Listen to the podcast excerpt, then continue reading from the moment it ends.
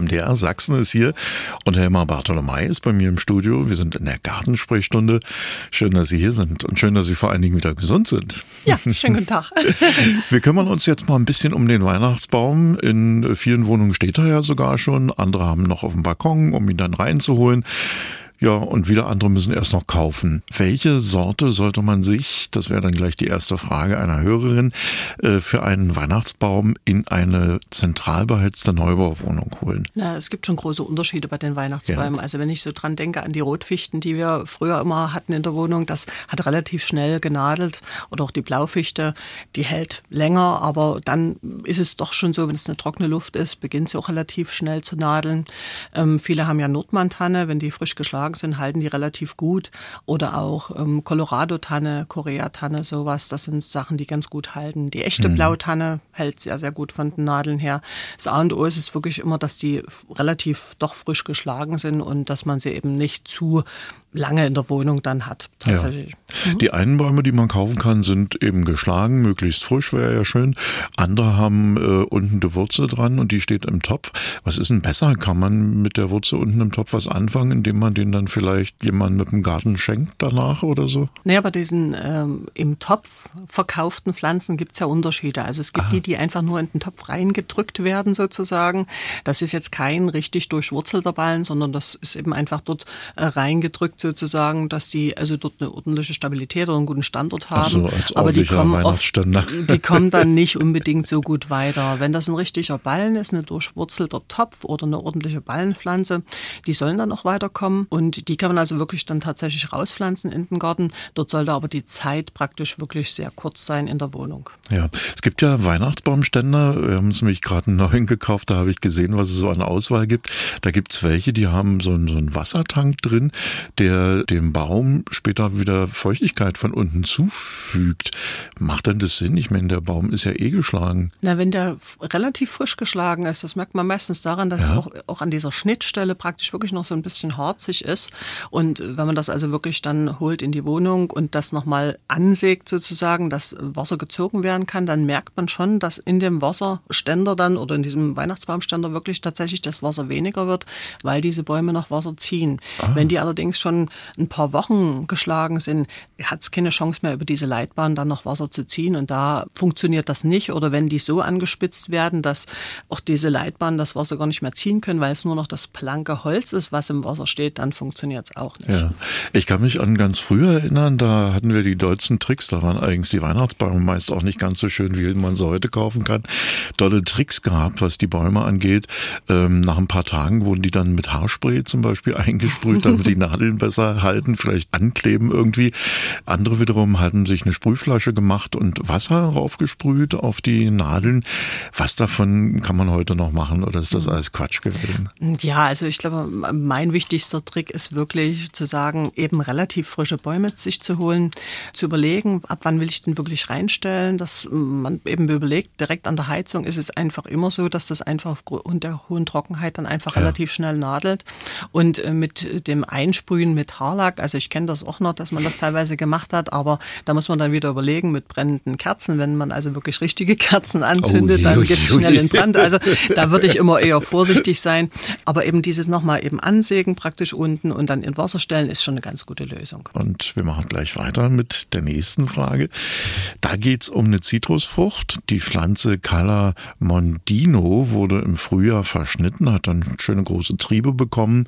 Die Früchte wurden recht spät geerntet. Die Frage ist, kann man die Pflanze jetzt noch im Dezember verschneiden? Also ich würde immer versuchen, dass es eine Pflanze bleibt, die schöne, dichte Triebe bringt, die kompakt bleibt. Da würde man schneiden, alles was abgestorben ist, Triebe, die zu stark sich kreuzen.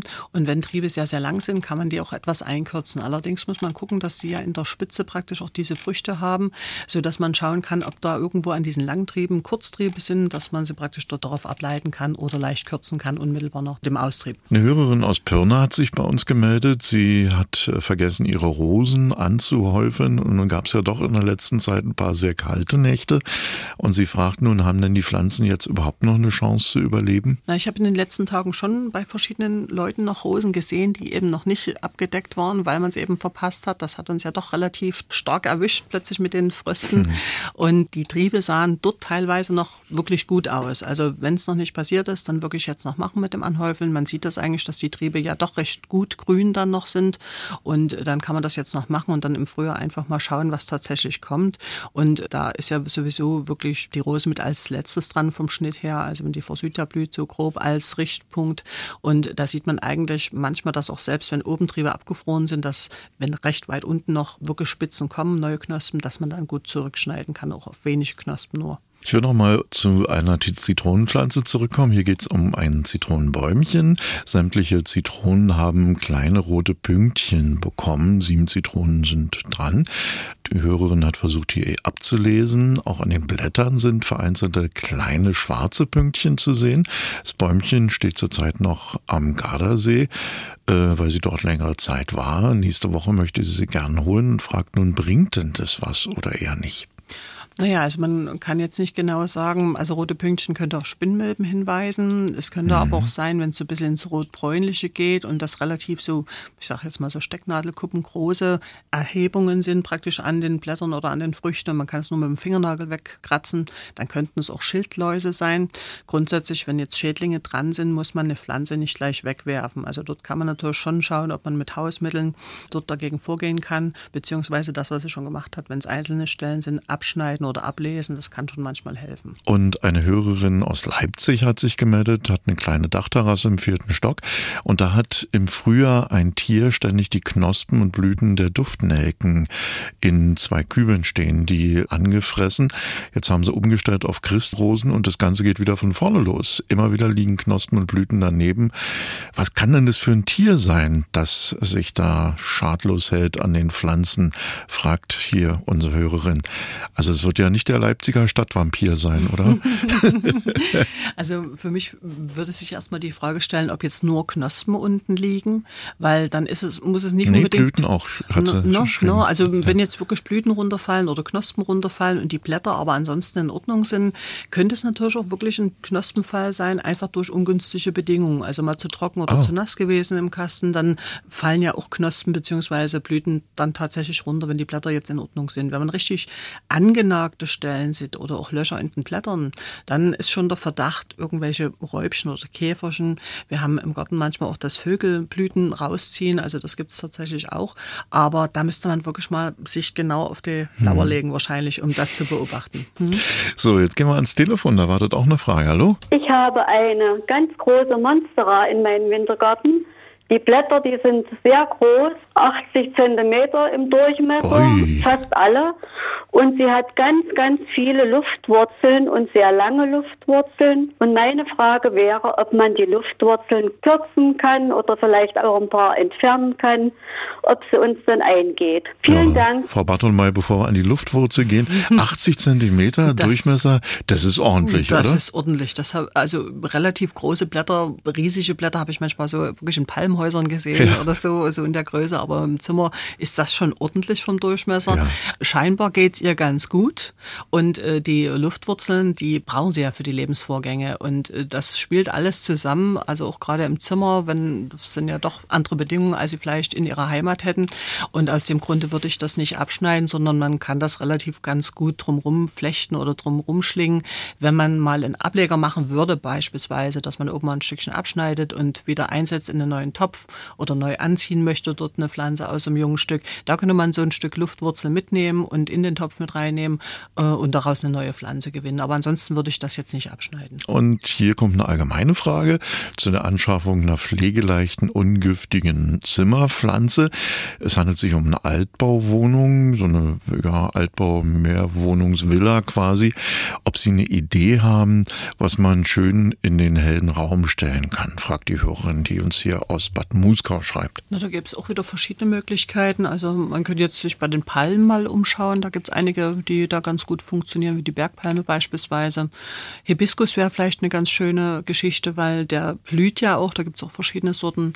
Oder man könnte auch an den Geldbaum denken. Also da gibt es mehrere Möglichkeiten. Da würde ich direkt mal in die Gärtnerei gehen oder ins Gartencenter und sich dann mal dort ein paar Sachen anschauen, weil man muss immer gucken, soll es was aufrecht wachsendes sein, soll es was sein, was überhängend ist, wie viel Platz ist tatsächlich da, wie sind die Lichtverhältnisse, also alles sowas spielt ja dann mit einer Rolle. Wir kommen nochmal zurück auf den Weihnachtsbaum, mit dem wir ja heute auch begonnen haben. Hier ist ein Hörer, der hat vor zwei Jahren sich auch ein Bäumchen geholt. Das war mit einer Ballenwurzel dran und das Raussetzen in den Garten ist bei ihm gut gegangen. Ähm, und jetzt hat er überlegt, ob er in diesem Jahr nicht den wieder auch mit Wurzel rausnimmt, in ein Gefäß macht und ihn als Weihnachtsbaum verwendet und ihn nach wieder rausbringt. Möchte aber der Pflanze nicht schaden und fragt, ob mhm. sowas vorstellbar wäre. Na, jede Umpflanzung ist natürlich immer erstmal eine Störung im Wachstum und im Wurzelsystem. Und normalerweise in der Baumschule wird sowas ja immer wieder umstochen, damit das ein dichtes Wurzelsystem praktisch bleibt. Und äh, dann äh, kann man das also als Ballen oder als Topf, wenn die im Topf angezogen sind, sind sie ja dauerhaft im Topf, dass sie so auf der Stellfläche stehen und gezogen werden. Aber mit diesem Rausstechen wieder kann es natürlich passieren, dass dann wieder eine Unterbrechung da ist, die in Anwachsen fürs nächste Mal schlechter gewährt oder vielleicht auch gar nicht gewährt. Also insofern äh, wäre die Überlegung, ob man sowas dann direkt als Topfpflanze sich besorgt und als Topfpflanze dann draußen als Kübel hinstellt, so eine Möglichkeit, oder die Pflanze mit Samstopf in die Erde versenkt und das mal zwei, drei Jahre so macht und dann in einen größeren Umtopf umsetzt und dann praktisch wieder so dieses rein-raus besser gestalten kann. Wir gehen mal ans Telefon, da haben wir auch noch eine Frage. Hallo. Also, wunderschönen guten Tag. Ich habe ja. seit kurzer Zeit einen Maulwurf im Garten. Und zwar hat er schon 20 Haufen gemacht. Und was kann ich dagegen tun? Dankeschön. Der Maulwurf steht unter Schutz, eigentlich gar nichts. Das bedeutet also, man muss ihn dort eigentlich relativ gewähren lassen. Es gibt oder man merkt meistens, wenn so ein bisschen Unruhe geschaffen wird, dass man eben viel dort im Garten ist und Bewegung äh, schafft oder ein bisschen Lärm macht. Das verscheucht den manchmal ganz gerne. Aber ansonsten darf man jetzt keine Fallen oder so einsetzen. Ja, und der ist ja auch so süß. Ich kenne den nämlich als Zeichentrickfigur. Der kleine Maulwurf, dem will man doch wirklich nicht wehtun. Naja, er frisst eben auch Insekten. Also er ja. geht ja dort auf die Suche sozusagen nach Erdwürmern, nach Drahtwürmern und so weiter und hilft uns dort natürlich im Garten. Ich weiß, das kann im schönen Rasen stören. genau. So und, und es gibt ja. eben, wie gesagt, man merkt mit der Akustik oder manchmal mit Duftstoffen kann man ihn etwas im Zaum hm. halten, aber wie gesagt, fangen oder töten, das darf man nicht. Helmer Bartolomei, auch heute wieder bei uns. In 14 Tagen ist er auch da. Da haben wir schon ein neues Jahr. Deswegen für Sie frohe Weihnachten. Das wünsche ich auch. Vielen Dank. Radio im Internet. Sie können aber auch das Original hören. MDR Sachsen.